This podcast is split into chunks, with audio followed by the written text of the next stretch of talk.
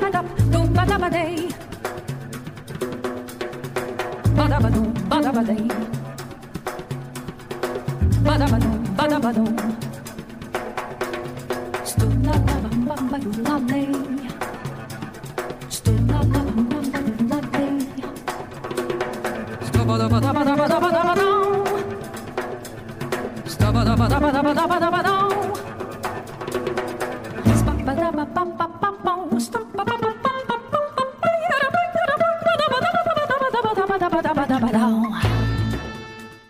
听众朋友，大家好，嗯、这里是乐迷栏目《韩国摇滚漫谈》的第四期。我们在第二期的时候给大伙儿介绍了一支重金属乐队，叫做复活。对这期我们的介绍的乐队名字叫做 s i n a w y 对这支乐队呢，呃，和复活乐队其实是一直是势不两立的两支乐队，他们较劲了很多年，到现在还在较劲。对，包括金泰元在上综艺节目的时候一提起来 c n a v 还是那一副样子，所以说很有意思。像他们的很多特点呢，也都相近。我们的节目中会一点一点的跟大伙儿来介绍，好吧？然后我们还是先从听歌开始吧。先放第一首歌，呃，Cina w a y 的真正的代表作，也是韩国摇滚历史上重金属的第一首作品，叫做《把广播放大》，来自于 Cina w a y 的第一张专辑，一九八六年。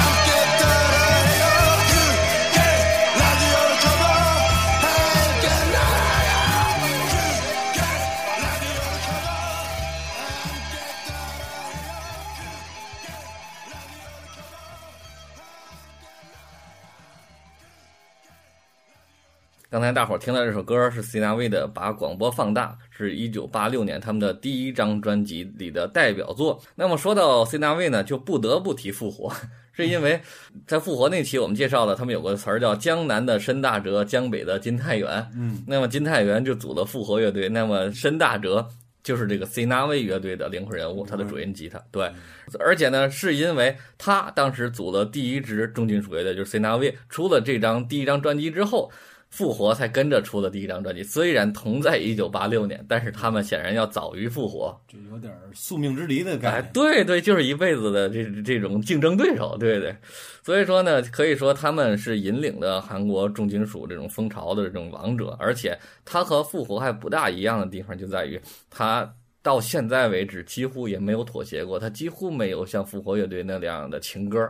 啊，一直是很强硬的这种重金属，对，当然可能它里边像大 C 说，重金属也不能是同样一种风格，分很多种风格，但是它反正都是重型音乐就是了。对，呃，因为我们所谓的重金属，尤其是在早期的，呃，你比如像刚才我们放放的这首《把广播放大》，实际上它还仍然是硬摇滚的底子，但是逐渐呢，已经开始向重金属过渡。你比如它后面的吉他 solo 出来，嗯，包括它的音色取向，像它的节奏吉他的这种音色。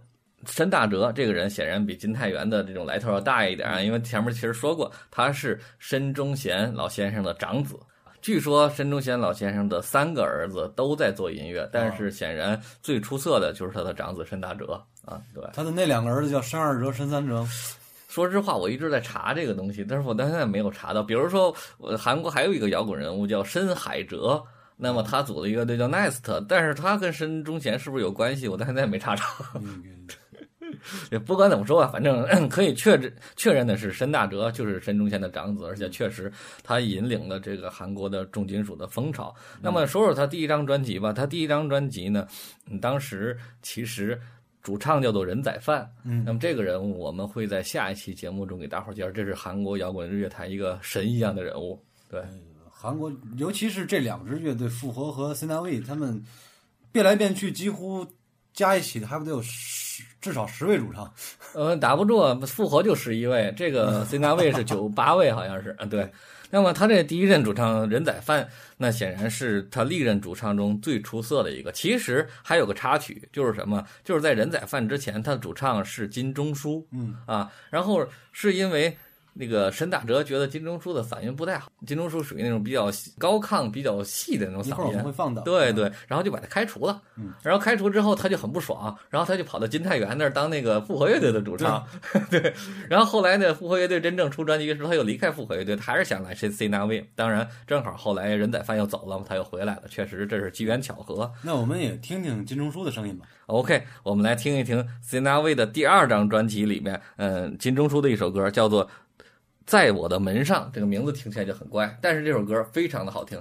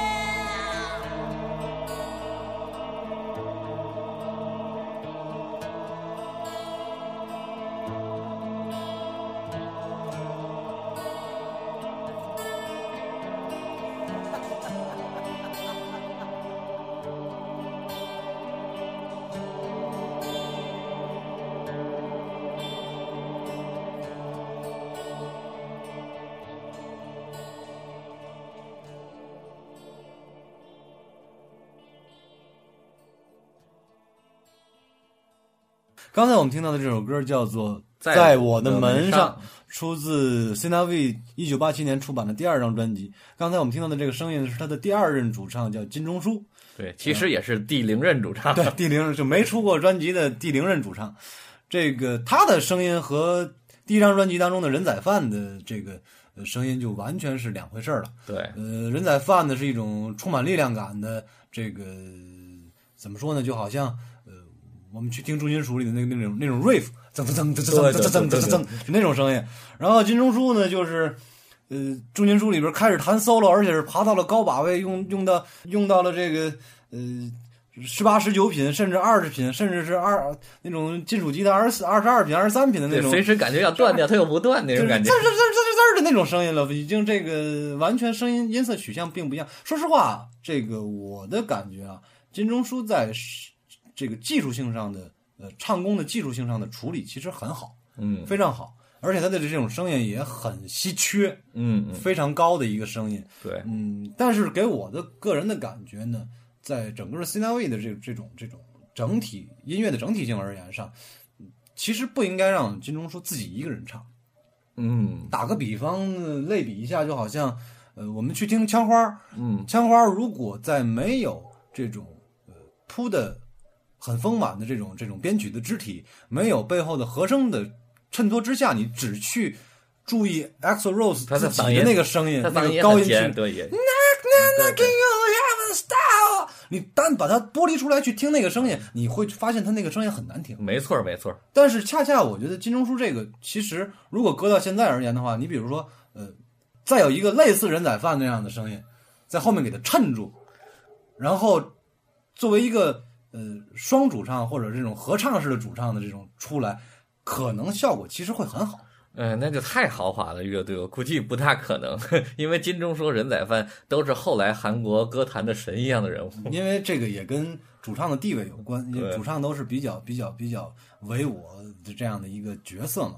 对因为你比方说一支乐队可以有七把吉他，比如说 Gypsy Kings，嗯，但是你不能说这一个乐队里有仨主唱，这嗯没错一个而且还一块儿唱，这这这这就没法弄了。对，很少见而且。但是这首歌编配其实很有意思，前面就是完全是吉他那种很清脆的那种声音，后来突然进的那种比较重的那种配乐啊，那种起伏很大，我觉得很好听。所以说我特意把它选出来。这首歌并不是他专辑里的主打歌，我但是这在第二张专辑里，这首这首这首歌应该是，应该是最好听的一首了。对我应该是选出来，都听过之后把它选出来的。另外呢，我再说个八卦吧。刚才仍然说的金钟书，他是第零任主唱，他不是后来被陈长哲开除之后嘛，然后他就天天在自己在一个大桥下面练发声、练唱歌，每天早晨在那儿练唱歌，一直等着是人仔饭走。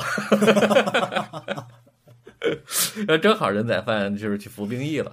然后他就回来了，就成为他的第二任主唱，所以也也挺难得。像这么好的嗓音人，都需要天天去练习练习，才能拿到这种主唱你要的地位。说说到嗓音，就是说这么好的嗓音很，呃，其实很可惜。我虽然他的金钟书的地位，嗯，并并不低，而且可以说很高，但是实际上我的个人感受就是这样的嗓音呢，你让你不让他唱歌吧，特可惜；嗯，你让他唱歌吧，特难受。得有一降得住他的人，就是说在技术上能够降得住他，给他的声音做各种各样的呃衬托和铺垫之后，会很好。像这样单帮就那么整首歌，他自己从头到尾踩踩着鸡脖子，一直高亢到最后，其实很难受。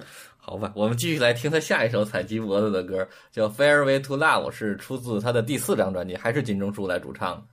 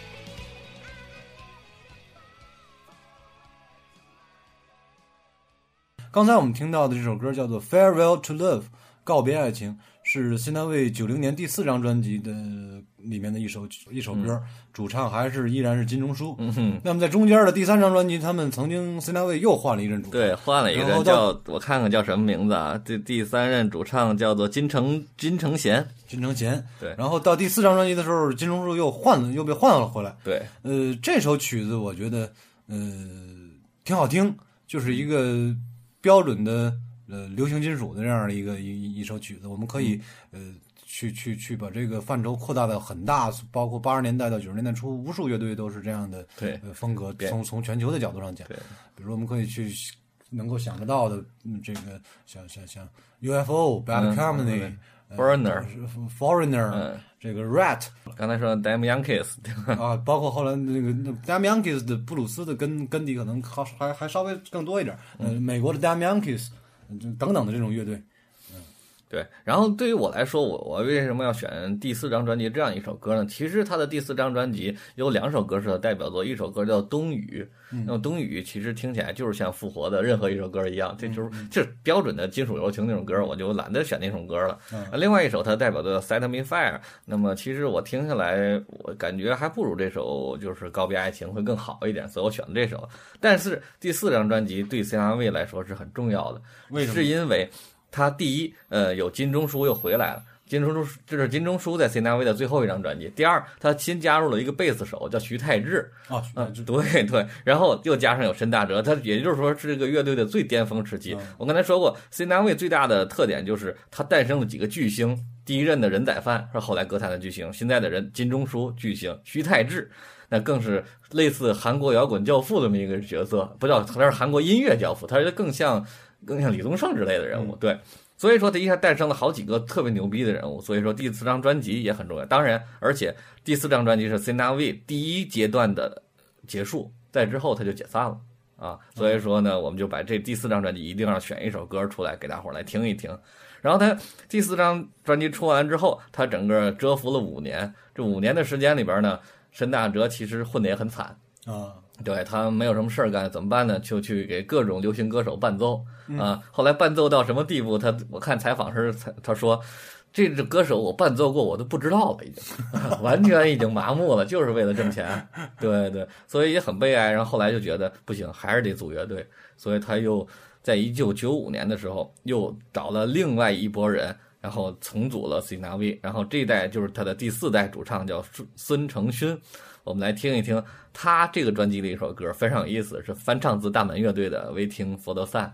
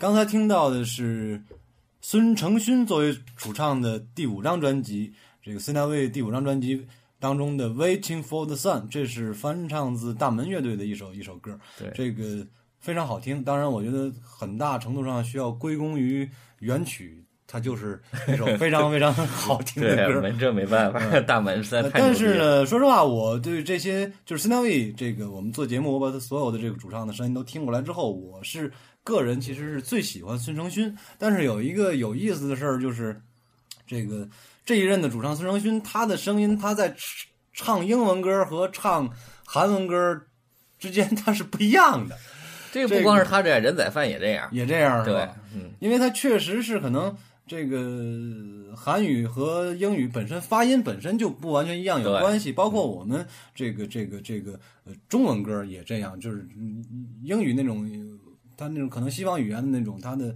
对于发声的这种呃怎么怎么更顺更更顺畅，可能不太一样。对，孙承勋这首歌，他在唱歌技巧上的处理呢，把这个声音往后放，就是说，呃，在共鸣基本上是在喉腔喉腔的部位。你比如说这个怎么说呢？说不清楚。啊，我我我我演示一下。我稍微学一下吧。你比如说，我们如果把这个声音放在嘴嘴唇和舌头舌头尖儿上，唱出来就是这样的：Waiting for the sun。Waiting for the sun，而孙尚勋的声音，他唱出来是往后放，放到喉咙的这个呃嗓子眼儿上去，就是 Waiting for the sun，Waiting for the sun。但我学的不不不不像他那个声音啊，嗯嗯嗯。就是你你会往后靠，然后包括其他的我们，你比如说像严肃音乐当中的一些呃这种美半美声式的唱法，比如说用胸腔共鸣、嗯。W a i t i n g for the sun。Waiting for the sun，它的声音的震动是在胸胸口的部位。你比如他用腹腔，Waiting for the sun，Waiting for the sun，这就是拿拿拿肚子 拿拿拿肚子使劲 大 C 这演示的非常好。然后还有颅腔共鸣，我就不会了。这个哎对它这种有点像我们的这个传统的京剧。对对我们的好，我们的好多这个这个这个呃传统戏剧，国国粹当中就有好多这种颅腔共鸣。没错没错，在这个欧美的这种呃流行音乐，其实他们当中也有好多用，但是我不知道那个东西是怎么弄，嗯，因为没学过嘛，纯属自己瞎揣嘛，这个没整明白它到底是怎么弄的。嗯，反正孙承勋呢，其实也跟 C 大卫只合作了这一张专辑之后就离开了，也非常可惜。然后之前的几任主唱呢，呃，任宰范、金钟书、徐太志、纷纷，他们韩国叫做 solo 出道，就是所谓以独唱歌手出单道飞单飞，那么都获得了非常大的成功。那么其实再反过来看 C 大卫呢，其实。他一直也没太火过。其实摇滚乐真的，刚才说以前就说过，在哪个国家，除了美国之外，大概都不是主流的这个地位。不，因为毕竟在嗯美国，它的基数太大了。对，有太多太多太多的这个摇滚乐队、独立音乐人，他是没出来的。尤其是在没有网络的这个前提下，没有嗯 YouTube 的这个前提下，他就更没法出来。你比如说，当初我们呃前几年我们在在在国内也很火的《寻找小糖人》的那个啊罗德里克斯罗德里克斯那个纪录片当中的那个罗德里克斯，对于就音乐性、就文学性、就这种这个历史价值而言，呃很多专业的乐评人把它评价为不差于 Bob Dylan 的一个人物，对对但是完全就没出来。完全就变成了泥瓦匠，那就是泥瓦匠过火。当然他的状态非常好，那个、嗯那个纪那个纪录片推荐大大推荐大家对，我也推荐大家推荐大家看一看，真的非。常非常好。对，其实不光是音乐，主要是他的生活状态。他的生活状态，对他就是一个告别音乐，不出专辑，不唱歌，不做演出，然后完全就是靠给人修补房子过日子，然后他的自己的生活就是除了工作以外，就是这个看书、写诗，然后然后对呀、所以说那种生生活状态很难去保证。包括其实 C 大卫的几任主唱，他们单飞之后都变成巨星了嘛。那所以说，你看，如果你还在做摇滚的话，就还是这种一很连衣食都没有办法保证的那种前提下去做摇滚，谁能做一种这种选择呢？对吧？所以说，像罗德里格斯那种人实在是太少太少见了。那么接着说 C 大卫在大卫呢之后在孙承勋离开之后，然后到了他的第五任主唱叫金大海，那就是他的一九九七年的第六张专辑了。那么这个是他相对维持时间比较长的一个阶段。金大海维持了将近五年，包括一度后来他们在一二年参加《我是歌手》第二季的时候，又是把金大海找回来。所以说他合作了很长时间，所以说我们来听一听金大海的嗓音吧。下面两首歌都是金大海的。好的。那第一首呢是来自于他一九九七年的第六张专辑，叫做《枯树》。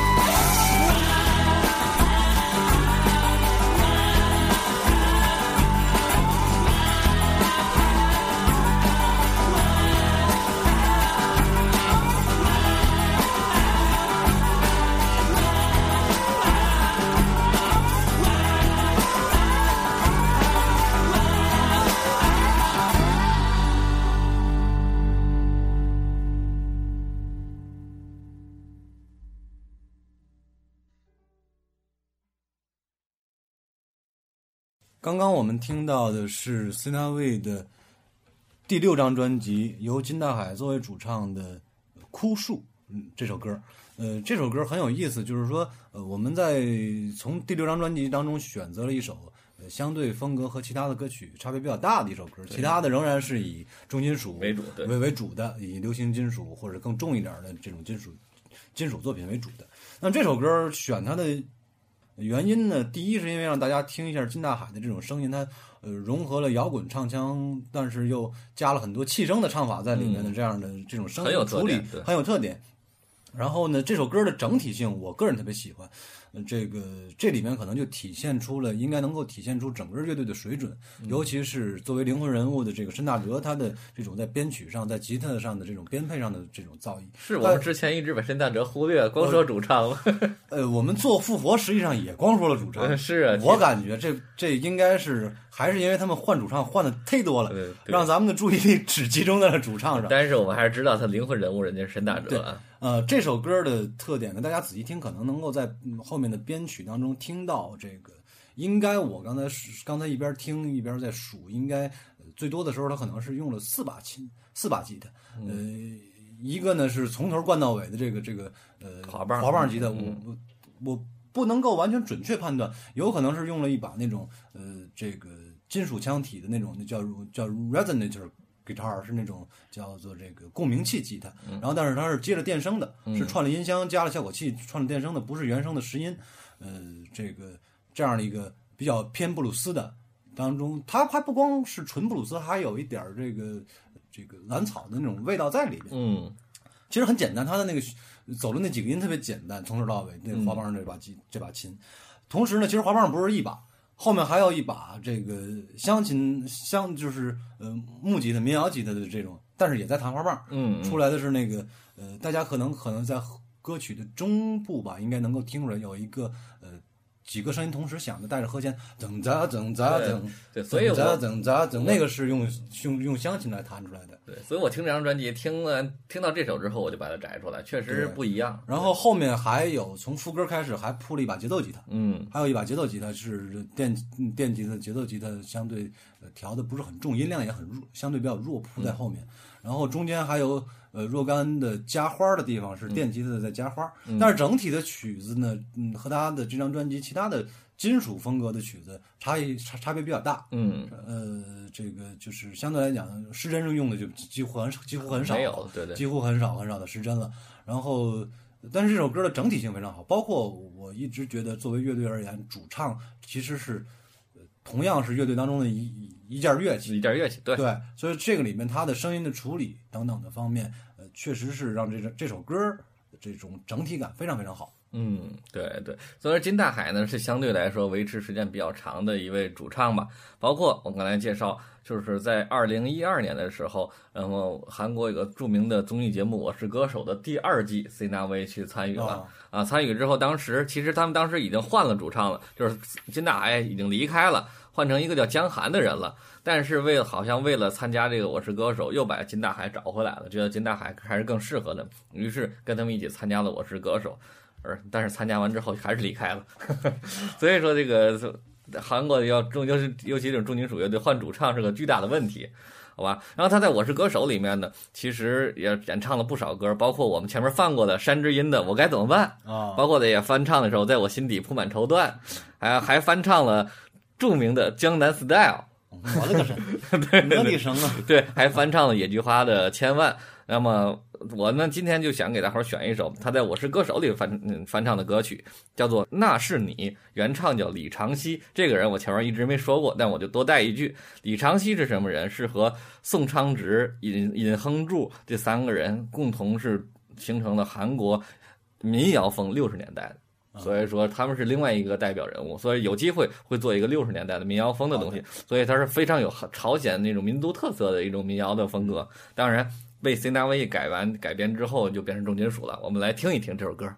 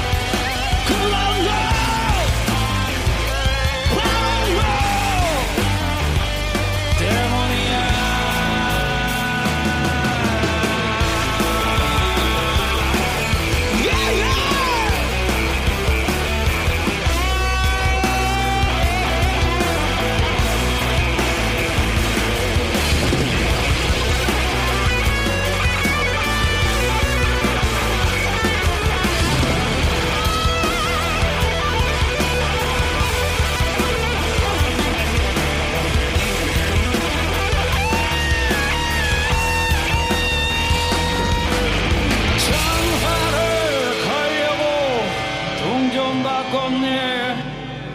정일처럼 번호판과 씨름했었네.